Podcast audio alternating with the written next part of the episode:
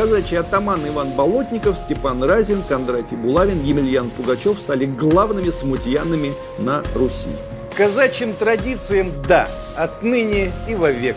Но всяким шутам, выдающим себя за казаков, и казачьему маскараду – нет, отныне и навек.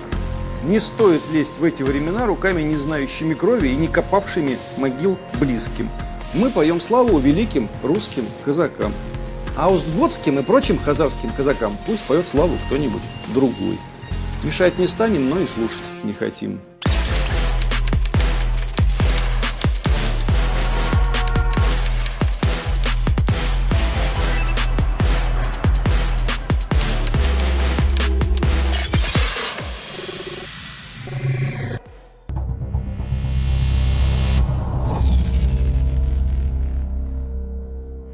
Давайте сразу скажем про главное, а потом перейдем к деталям. Казачьим традициям – да, отныне и вовек. Казаки – гордость русской истории. Если казачий род не переведется, слава богу. Но всяким шутам, выдающим себя за казаков, и казачьему маскараду нет. Отныне и навек. Казак – воин и победитель. Суть казака в том, что он воюет. Казаки – это воинское сословие. В этом смысле казачество – наша надежда и радость наша. А казак, как дурак с нагайкой, бегающий за неполюбившимися ему поэтессами или танцовщицами, пусть снимет с себя форму и не позорит ее. Вот и все. Теперь более подробно. Некоторые историки возводят украинскую нацию чуть ли не из запорожского рода. Открою, однако, секрет. В 17 веке, то был век расцвета казачества, казаки запорожские, донецкие и яицкие, то есть уральские, говорили на одном и том же языке и принципиальных различий между собой не ведали. Были диалектные различия, одевались они по-разному, оружие предпочитали иногда разное, но в походы зачастую ходили вместе, исповедовали одну веру и выбрали русского православного царя в итоге как своего царя, потому что не могли пойти ни в мусульмане, ни в католики. Это самая главная правда, которую знали наши предки, и Николай Васильевич Гоголь тоже знал. Запорожское казачество было частью населения той территории, что сегодня именуется Украиной, хоть и самой пассионарной частью населения, агрессивной, буйной. Именно запорожские казаки и были главными инициаторами так называемого воссоединения Украины с Россией, за что им отдельное спасибо. Зачем наши соседи играют в запорожцев? Объяснение этому простое. Либо им надо признать, что все мы в основании своем русские, русичи, либо искать какие-то другие корни, какие угодно. И вот они ищут. Вы вообще видели этих запорожцев? Так и представляю себе казака Порошенко, казака Зелинского, казака Гройсмана, казака Коломойского, казака Гонопольского, казака Муждабаева и казака Яценюка. И Савика Шустера еще в шароварах. Целые сечь. Сечь не пересечь. Слышите, нео-запорожцы? Внутренняя переписка Запорожской сечи велась на русском языке. Тот украинский язык, который сегодня выдается за древний, в 17 веке только начинал складываться и оформился куда позже. Теперь украинские, с позволения сказать, историки рассказывают, что древнерусские летописи ближе к украинскому языку, чем к русскому. Слушайте, родные, летописи X века не могут быть похожи на язык, сложившийся примерно 700 лет спустя. Уж простите. Ничего обидного сказать не хотим, кроме одного. Ваши историки одичали. Их надо бить плетьми и гнать на общественные работы. Они держат целый прекрасный украинский народ в дурости и в ослеплении. На свете есть много языков, сложившихся после 17 века. Ничего обидного в этом нет. Впрочем, чудаков хватает и среди наших историков. Наши, в отличие от украинских, зачастую действуют ровно наоборот – у нас в ходу версия, что казачество это вообще не русские люди, а какой-то другой этнос, который прижился на пространствах дикого поля и почему-то обрусел. Накручивают такой чепухи, что ошалеть можно. То от Хазар произошли казаки, было такое древнее государство Хазария, исповедующее иудаизм. Его русский князь Святослав уничтожил. Хазарскую версию утвердил Пилип Орлик, преемник Мазепы, чтобы оправдать переход Мазепы на сторону шведов. Он утверждал, что даже православие казаки приняли не от Владимира князя, а от хазарского кагана. И вообще, казак и хазар – это практически одно слово. Ну, если только судить по Зеленскому и по Порошенко. Другие, так сказать, украинские историки, например, Григорий Грабянко, утверждают, что казаки произошли от Алана Хазар. Гитлеровцы и сам бесноватый Адольф с подачи казачьего атамана Краснова утверждали, что казаки это конкретно готы. Вест-готы – германцы, а ост-готы – казаки. Гитлер сравнивал казаков с тевтонами по воинственности. И некоторые дурные казачьи головы купились на эту галиматью, а то и до сих пор покупаются. Так, слушайте, это все политика, исключительно политика и ничего больше. К реальной истории это не имеет никакого отношения. Ни хазарская версия, ни готская, ни какая другая. Реального подтверждения они не имеют и иметь не могут. Зачем хазарскую версию с 18 века продвигали на Украине? Да все просто. Если доказать, что казаки существовали до Древней Руси, а во времена Руси были от Руси независимы, значит, что украинцы в своем основании не русские.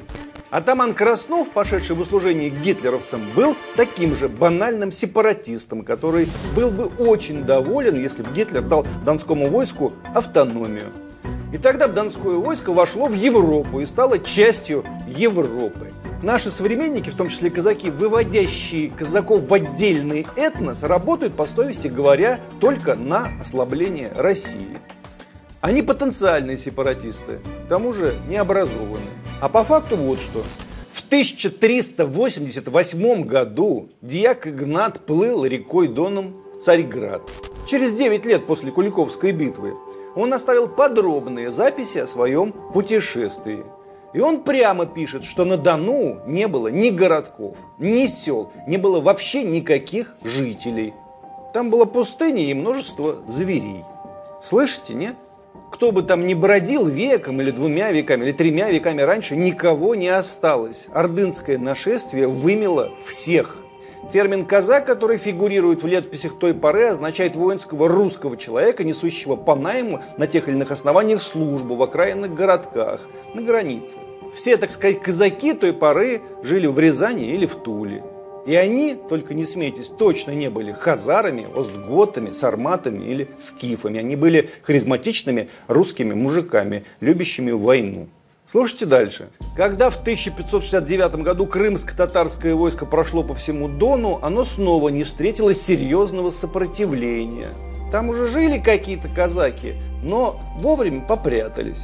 А в 1579 году Иван Грозный послал грамоту на Дон, предлагая лет 10, как закрепившимся донским казакам, служить ему. Однако имейте в виду, что при Грозном донских казаков было примерно столько же, сколько и запорожских. Несколько сотен. Слышите? Несколько сотен. В 1613 году все Донское войско насчитывало 1888 казаков. Все целиком. К середине 17 века донских казаков стало тысяч пять-восемь. Изучение списков казачьих посольств дает самые недвусмысленные ответы на вопрос, кто эти казаки по национальности. У девятидесятых русские имена, а прозвища зачастую прямо выдают происхождение рязанцев, костромитин, самарцев и так далее. Оставшиеся 5% это калмыковы, грековы, нагайцевы, татариновы, юдины, то есть калмыки, греки, нагайцы, татари и, да, евреи, принявшие православие и перешедшие в казачество. Таких было не то чтобы много, но некоторое количество имелось. В Старочеркасске стоит красивейший старинный дом казаков-жученковых. На самом деле изначально они же Динковы, но в какой-то момент решили фамилию поменять.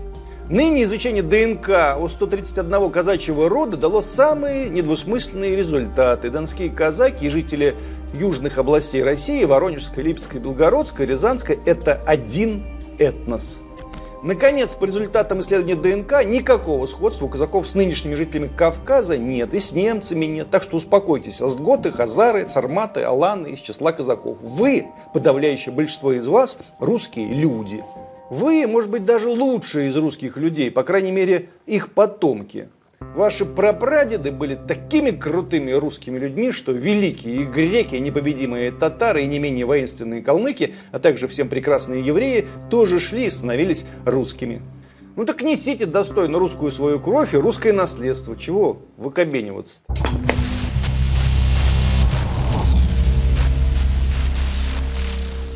В изначальном виде казаки это, конечно, лихие люди, разбойники, пираты. Выйдя по факту из-под юрисдикции своего государства, они жили за счет набегов, причем изначально морских набегов. Мужество казачье было аномальное, невозможное. Смерти они не боялись, воевали малым числом, победы одерживали просто обескураживающе. Следом казачье буйство стало выливаться и на Русь. Казачий атаман Иван Болотников, Степан Разин, Кондратий Булавин, Емельян Пугачев стали главными смутьянами на Руси. Буйная казачья кровь не давала мириться со всякой несправедливостью, но и многолетняя привычка к разбою тоже сказывалась. Если нельзя пограбить в Крыму, то можно сходить на Волгу и там караваны растрясти царские. А потом войти во вкус и захватить город, другой, третий.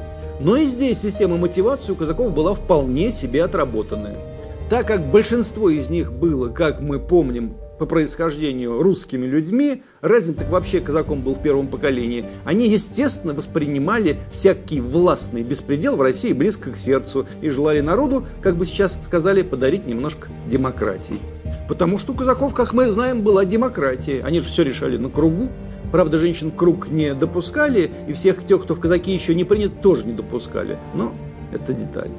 Однако со временем все казачьи вольности урезали. Последние вследствие Пугачевского бунта отняла Екатерина Великая, и казаки мало-помалу превратились из самого буйного и непокорного сословия в едва ли не самую основную надежду трона и Романовых, а потом и Керенского, возглавившего Россию после падения монархии. Если бы наследникам Разина и Пугачева сообщили, что их правнуки будут стоять за трон до последнего, они бы несколько удивились. В начале же 20 века для всех революционно настроенных юношей и девушек казак был, как нынче ОМОНовец или росгвардеец для оппозиционеров. Казак был недочеловеком. Может, ОМОНовцам тоже сказать, что они от аланов происходят и являются отдельной национальностью? Алан, ОМОН, похоже ведь. Будет такая же версия, как у украинских историков, ничем не хуже. Ладно, шутки в сторону, идем дальше.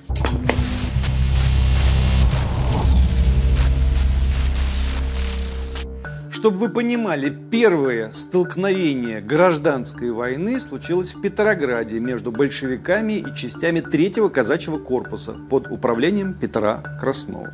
То есть казаки уже не царя спасали, а буржуазного деятеля Керенского, много сделавшего для разложения воинских казачьих частей, которые казались ему контрреволюционными. Может, уже тогда что-то у казаков пошло не так, хотя не нам решать, конечно. Первые очаги сопротивления большевикам были казачьи. Уже 26 октября 1917 года Оренбургский войсковой атаман Дутов подписал приказ о непризнании власти большевиков. Он первым, этот казачий атаман, поддержанный казаками, объявил о начале вооруженной борьбы с большевиками. Иные казаки мне скажут, ну а как иначе, большевики прогнали царя-батюшку. Так, давайте еще раз царь-батюшка уже ушел накануне февральской революции 17 года. И все это время казаки, а также лично Краснов и Дутов ничего не имели против данного обстоятельства.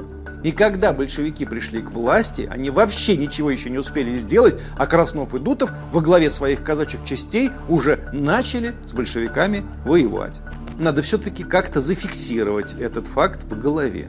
Именно на Дону Алексеев начал создавать добровольческую белую армию, и одновременно Каледин создавал исключительно казачьи партизанские отряды.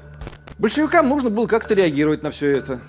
Отреагировали в своей манере, иначе они не всегда умели. Датой начала политики расказачивания считается 24 января 1919 года. В этот день Оргбюро ЦК РКПБ, возглавляемое Яковом Сверловым, приняло секретное циркулярное письмо партийным организациям Дона и Приуралья, определяющее политику большевиков по отношению к казачеству. Директива признавала единственно правильной самую беспощадную борьбу со всеми верхами казачества путем поголовного их истребления. В частности, партийным организациям поручалось провести массовый террор против богатых казаков – и вот здесь начинается привычное манипулирование. Потому что рассказывать начинают ровно с этого момента. Свердлов, маньяк, подписал указ и пошло-поехало. Жили себе казаки, но пришли большевики и совершили геноцид. Но все, как мы видим, обстояло несколько сложнее. Для начала выполнение этой директивы было приостановлено уже 16 марта 1919 года решением Пленума ЦК РКПБ с участием Ленина. Однако первый Свердловский документ попал к белым и сыграл огромную роль в белогвардейской пропаганде. О втором документе они, естественно, их можно понять, даже не упоминали. Но ведь и до сих пор такая же ситуация. Про то, что в январе Свердлов принял постановление, знает любой казак, а про то, что это постановление через полтора месяца отменили, нет, не знает. Ну и мы как-то скромно забываем, что пока большевики хотели совершить геноцид над богатыми или враждебными по отношению к ним казакам, богатые и враждебные к большевикам казаки хотели совершить геноцид над большевиками. И казаки, надо признать, воевать умели отлично, и убивать тоже умели. И противником являлись наисерьезнейшим. Наконец, сам термин «расказачивание» все-таки требует дополнительных объяснений. Потому что в уничтожении одной части казачества самое активное участие принимала другая часть казачества, пусть и гораздо меньшая. Из общего числа служивших и признанных казаков 20 или чуть более процентов пошло воевать за красных. И в этой гражданской войне с обеих сторон были и расстрелы, и захват заложников, и зверства. Великая наша правительница и царица Екатерина II такое расказачивание устроила по итогам Пугачевского бунта, что мама не горюй. И великий Суворов Александр Васильевич принимал деятельное участие в подавлении казачьего бунта. Если вы все-таки в данном расказачивании и в данном терроре выступаете за Екатерину Великую и за Суворова, а не за Пугачева, то я всего лишь смиренно напомню, что у Пушкина хватило ума быть капитанской дочке за всех сразу и понимать и монаршую правду, и пугачевскую. Не стоит лезть в эти времена руками, не знающими крови и не копавшими могил близким. Глупо оспаривать повстанческое движение на Дону и во всех остальных казачьих областях большевики давили самыми радикальными, а иногда садистскими методами. Казаки хоть и сражались отлично, но проигрывали в сущности по одной причине, как и все белое движение. Большевики были едины, а белое движение нет – надо, как бы не грустно признавать это иным современным казакам, напомнить один простейший факт. Среди казачества периода гражданской войны были сильны не просто антибольшевистские настроения, но именно что русофобские настроения. Одним из штампов казачьей пропаганды было выражение «проклятые москали». Что-то напоминает, правда? Сказать, что было, если Краснов победил тогда – Войско Донское получило бы автономию, стало бы государством, и сейчас там, по нашим исконным русским землям, бродили бы диковатые мутни в шароварах, рассказывающие, что Русня всегда ненавидела казаков, а они древний народ, и цивилизация их три тысячи лет, не то что у этой Русни позорной. Но так не случилось. Потому что когда люди начинают вроде бы воевать против власти, пусть и бесновато себя ведущие, а заканчивают борьбой против русского народа как такового, а в данном случае против самих себя, это добром закончиться не может.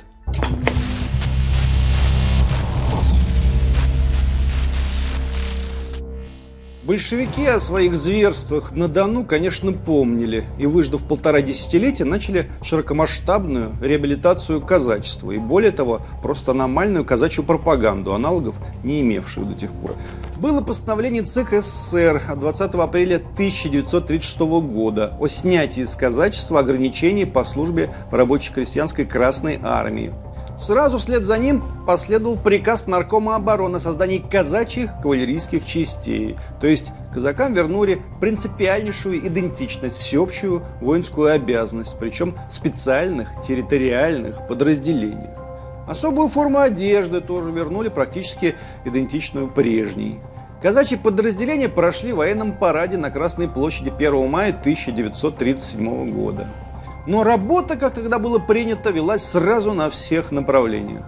Один с другим стали выходить художественные фильмы о казаках и казачестве, как о лучшей части русского народа. Рисоваться картины, проводиться целые выставки, связанные с казачеством. Началась разнообразная историческая и археологическая работа. А уж песен и музыкальных произведений, написанных крупнейшими советскими композиторами в 30-40-е годы, о казачестве и не перечесть. Одна часть казачества приняла эти в известном смысле извинения. И это большая часть казачества, а другая, меньшая, не приняла извинений. И из этой песни тоже слов не выкинешь. Особенно отличились казаки, конечно же, ушедшие в эмиграцию. Явно прогерманскую позицию занял один из самых авторитетных казачьих вождей, старейший антибольшевистский деятель Краснов, переехавший из Франции в Германию в 1936 году и явно надеявшийся на реванш за все свои поражения, начиная с октября 1917 года. В Берлине Краснов ушел в стан самостейников, которые поддержали дурацкую гипотезу о происхождении казаков от германцев-готов, живших в Северном Причерноморье еще в третьем веке. Краснов представил руководству Рейха подробный доклад по истории казачества, став главным консультантом по казачьим вопросам. В конце 1939 начале 40-х годов началась реорганизация казачьих союзов, организаций и станиц на территории Третьего Рейха. В результате к 1941 году было создано общеказачье объединение в Германской империи во главе с генерал-лейтенантом Донского казачьего войска Балабиным. Большинство лидеров казачьей эмиграции встретили 22 июня 1941 года восторженно было опубликовано ликующее обращение Балабина к казакам и приказ донского атамана Грабя о продолжении борьбы с большевизмом совместно с германской армией. Генерала Краснова особенно поразил факт гибели советской казачьей кавалерийской дивизии в июле 42 года под Харьковом. Он писал Балабину. Донские казаки не восстали против жидовской власти. Они погибли за батюшку Сталина и за свою народную советскую власть. В 1943 году Краснодарский крайком ВКПБ обратился в Ставку Верховного Волкомандующего с просьбой о формировании из кубанского казачества добровольческой пластунской дивизии. Просьбу одобрили, и осенью дивизия была полностью готова. Перед выступлением на фронт ее командира, полковника Метальникова, вызвали в Ставку. Его принял Сталин. Сталин разрешил личному составу дивизии носить старинную пластунскую форму. Тут же в своем кабинете Сталин произвел Метальникова в генерал-майоры. Таким образом была сформирована 9-я Краснодарская пластунская стрелковая дивизия. Ее рядовой и сержантский состав в основном был укомплектован казаками-кубанцами. Гитлеровцы прозвали пластунов Метальникова сталинскими головорезами. За мужество и героизм, проявленные в борьбе с фашистами, около 100 тысяч казаков были награждены орденами и медалями. В звании Героя Советского Союза были удостоены 262 казака. Впрочем, бывало и другое. Так еще в августе 1941 года на сторону немцев почти в полном составе и в главе с командиром полка донским казаком Кононовым перешел 436-й полк. Вскоре Коннов сформировал пять казачьих сотен, на их основе был развернут 600-й дивизион численностью 1800 человек. Летом 1942 года в составе 1-й танковой и 17-й полевой армии вермахта были сформированы казачьи полки Юнг-Шульц и Платов. И тут уж, как водится, надо выбирать, за кого ты. За Краснова и казачий полк с истинно казачьим названием Юнгшульц или за этих вот не предавших родины, ну и советской власти заодно казаков. Мне скажут нынче, расказачивание простить было нельзя. Ну да, нельзя. Но, между прочим, многие первостатейные герои той войны – казаки. Генерал-лейтенант инженерных войск, герой Советского Союза Карбышев, тот самый, которого заморозили в концлагере, родовой уральский казак. Командующий Северным флотом адмирал Головко – терский казак, уроженец станицы Прохладной. Оружейник Токарев, да-да, тот самый Токарев, донской казак, уроженец станицы Егорлыкской области, войска Донского. Командующий Брянским и Вторым Прибалтийским фронтом генерал армии, герой Советского Союза Попов, тоже донской казак, уроженец станицы Усть-Медведицкой области, войска Донского. И все они, между прочим, расказачивание видели сами, своими глазами. И все-таки простили. А на Краснова ссылаются и норовят ему даже памятник поставить в России как раз те, кто ничего своими глазами не видел, но определенную сторону себе все равно выбрал. Ну и как хотят. Мы поем славу великим русским казакам. А устготским и прочим хазарским казакам пусть поет славу кто-нибудь другой. Мешать не станем, но и слушать не хотим. Но современное молодое казачество попросили бы учить нормальной казачьей истории, а не красновской – по-хорошему просим.